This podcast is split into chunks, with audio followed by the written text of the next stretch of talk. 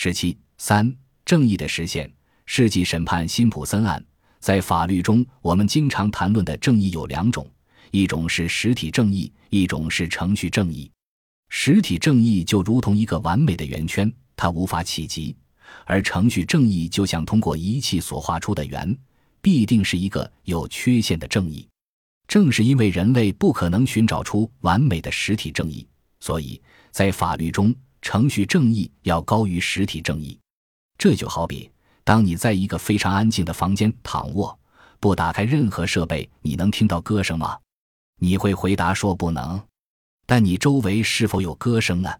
其实是有的，只不过因为人类的耳朵所能听到声波的频率范围有限，如果不通过特殊的设备，你是听不到的。但我们没有听到，并不代表它不存在。我们必须承认，人是有限的，人类是有限的，所以人类所追逐的正义一定也是有限的。我们只能接受一个有缺陷的程序正义，当然，我们要在程序正义和实体正义中寻找一种平衡，或者说，我们是通过程序正义来追求实体正义，因为只有合理的程序规则，才能让我们心甘情愿地去接受一个并不完美的实体正义。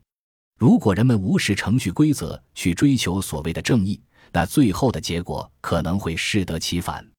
这就是为什么美国最高法院的大法官道格拉斯曾经说过：“正是这种程序决定了法治和随心所欲或反复无常的人质之间的大部分差异。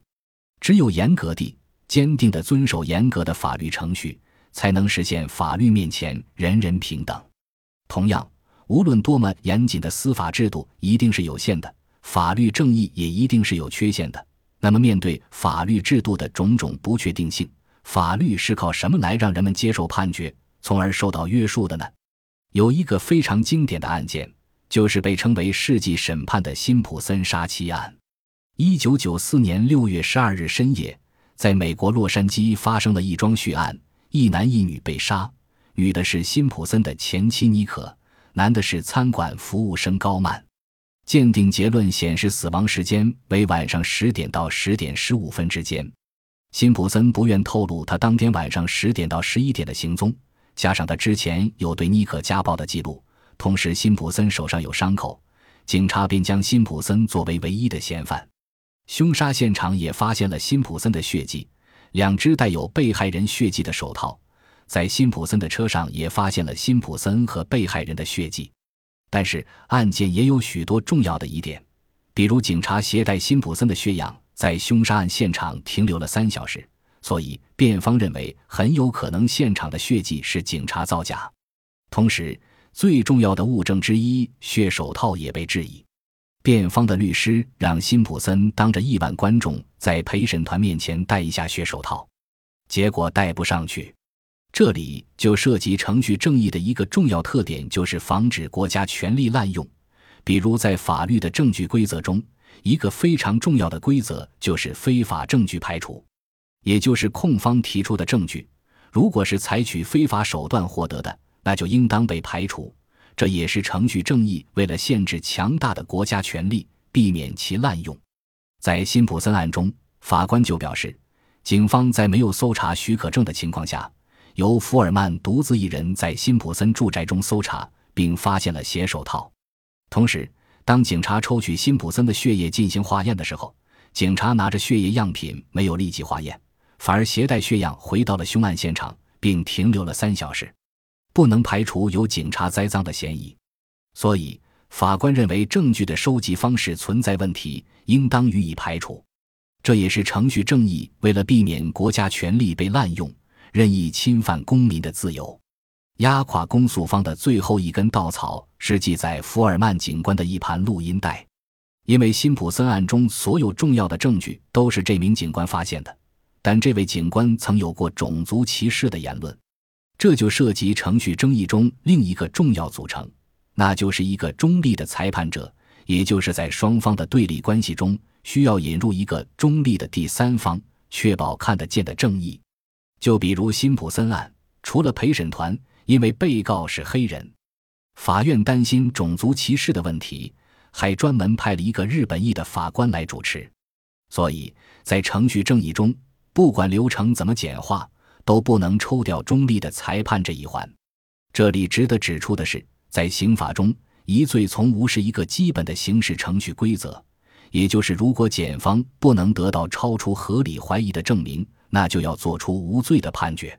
面对强大的执法机关，被告辛普森明显处于弱势的一方，所以有疑问时要做有利于被告的推定，其实就是法律的天平朝着作为弱势群体的这一方进行适当的倾斜。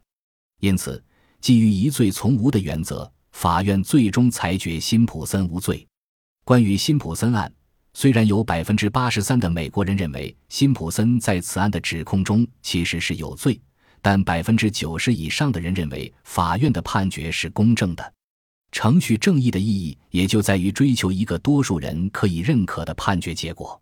辛普森案这个非常经典的案例告诉我们：我们不能按照自以为是的方式来寻找正义，只有通过程序性的规则，人类才可以接受一个有缺陷的正义。如果我们为了追求完美的实体正义而无视程序规则，也许在某个个案中会实现正义。但却打开了潘多拉的魔盒，使得每一个无辜公民都有可能成为刑罚惩罚的对象。这就是为什么法律中一定要禁止刑讯逼供。许多人认为，禁止刑讯逼供的理由是因为它会导致冤假错案。在司法实践中，有相当一部分刑讯逼供不会导致冤假错案，反而会使得案件得以高效及时的推进。这种刑讯逼供要禁止吗？当然要禁止，不是因为它可能会导致冤假错案，而是因为它在程序上不正义。马丁·路德·金说：“手段代表着正在形成中的正义和正在实现中的理想。人无法通过不正义的手段去实现正义的目标，因为手段是种子，而目的是树。刑讯逼供无疑就是有毒的种子，从那里长不出正义的大树。理论界普遍认为。”对付刑讯逼供最有效的武器就是非法证据排除规则。非常有意思的是，在辛普森案中，辛普森虽然在刑事案件中胜诉被无罪释放，但在刑事审判结束四个月后，两位死者的家人以非正常死亡为由起诉辛普森，要求民事赔偿。在这场民事案件中，陪审团认定辛普森对两位死者的死亡负有民事责任。辛普森需要赔偿受害者家庭三千三百五十万美元。法律分为公法与私法，民法属于私法，它调整的是平等主体的关系，因此在民事诉讼中的证据规则是优势证据标准。换言之，只要原告可以提出优势证据证明辛普森实施了伤害行为，就可以胜诉。用数学公式来说，你如果提出了百分之五十一对你有利的证据。这个就叫优势证据，你就可以胜诉。刑法是公法，它调整的是国家和被告人之间的关系。面对强大的国家机器，被告人几乎没有还手之力，因此对国家权力要加以严格的限制，避免权力的滥用。刑事诉讼中，只要被告提出了不构成犯罪的合理怀疑，皮球就踢到了代表国家的检察机关。他必须得到超出合理怀疑的证明去反驳被告的主张。如果达不到这种标准，就要做出对被告人有利的推定。很多人都有重实体正义、轻程序正义的偏见，这种观念是需要改变的。尤其很多执法人员往往自诩为正义的化身，很多时候会忽略规则的限制。但是大家知道，堕落天使路西法这个魔鬼隐藏在每个人内心深处。凡动刀者必死于刀下。只有当人生反转，正义的代言人成为阶下囚的时候，人们才能体会到对权力的限制和程序的正义有多么重要。辛普森的故事并没有结束。